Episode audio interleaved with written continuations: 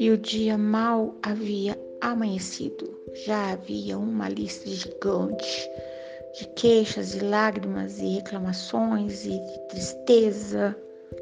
Parecia que todos os motivos do mundo levaram uma multidão a achar que essa vida não é bonita, que as coisas serão para todos sempre, amém. Assim, e as coisas não serão para todos sempre, amém. Assim, porque passarão os dias de infinita tristeza e passarão também os dias de infinita felicidade. Passam os dias, passam as noites, passam os sonhos, passam as estradas, passam ah, e as noites de frio, e as tardes de calor, e as viagens para a praia, e as degustações e as celebrações e tudo mais. Eu não lembro, não vou lembrar. Sou ruim de matemática, né? Até o meio-dia para quantas pessoas eu disse: releve, tudo isso vai passar, perdoa. A pessoa não está fazendo para você, está fazendo para ela própria. Difícil entender isso, né?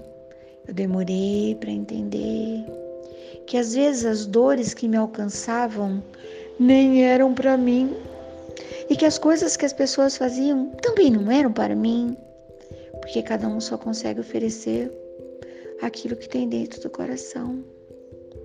E aí fui lá, longe, procurar uma voz amiga e conhecida que me lembrasse algo que realmente me acerenasse.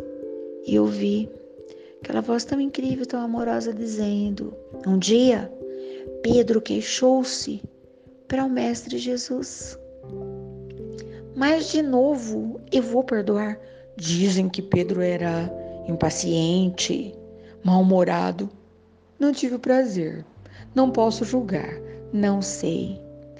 Mas que Jesus disse a ele: Pedro, você precisa perdoar. De novo e de novo. Ele disse: tá.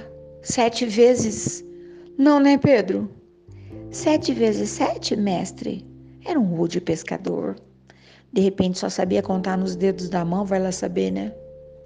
E aquele mestre maravilhoso que exalava amor, perdão, delicadeza, hum, controle emocional, sabia tudo sobre isolamento social, sabia tudo sobre pandemias, sabia tudo sobre multidões, sabia tudo sobre perdão, sabia tudo, tudo, tudo sobre ternura, sobre encantamento, sobre relevar e falou sobre matemática.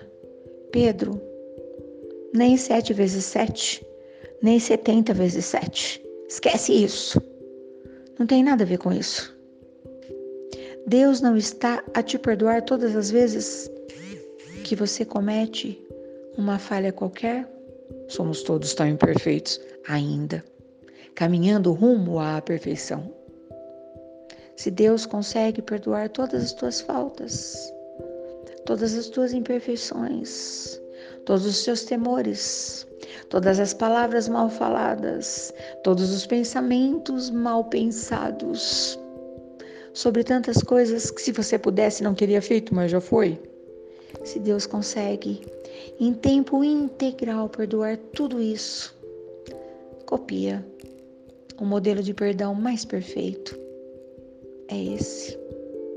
Cabuloso surreal, incrível. Puxa vida. Mas ai, né? Fiquei pensando, será que no dia de hoje alguém se descontentou com alguma coisa que eu fiz? Pode até ser. Quantas vezes nós estamos tentando fazer tudo tão certinho e quando a gente vai ver, tem tanta gente lá magoado. Já te aconteceu? Comigo já. A pessoa estava injuriada comigo até hoje, nem sei porquê.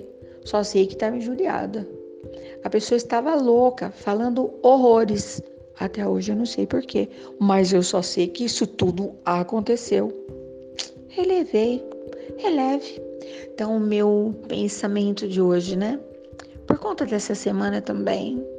Hoje eu tô assim, bem pensando nas coisas dessa semana, desse mês, desse ano, desse tempo, né? releva aí, vai. Pinta de outra cor, muda de janela, procura outra paisagem, mas não fique triste não. Quando alguém chora, quando alguém se entristece, isso reflete, o mundo todo sente essa tristeza. Tantas coisas acontecendo para que a gente possa ser um bocadinho contente. Hoje o céu estava de carneirinhos, ontem a lua estava de. O que, que era aquilo? Não sei uma palavra. Encantamento, talvez. Então desenha aí num canto qualquer, nem que for um fiapinho, um fiapinho de gratidão, um fiapinho, e o mundo vai ser um pouquinho mais feliz. Até amanhã.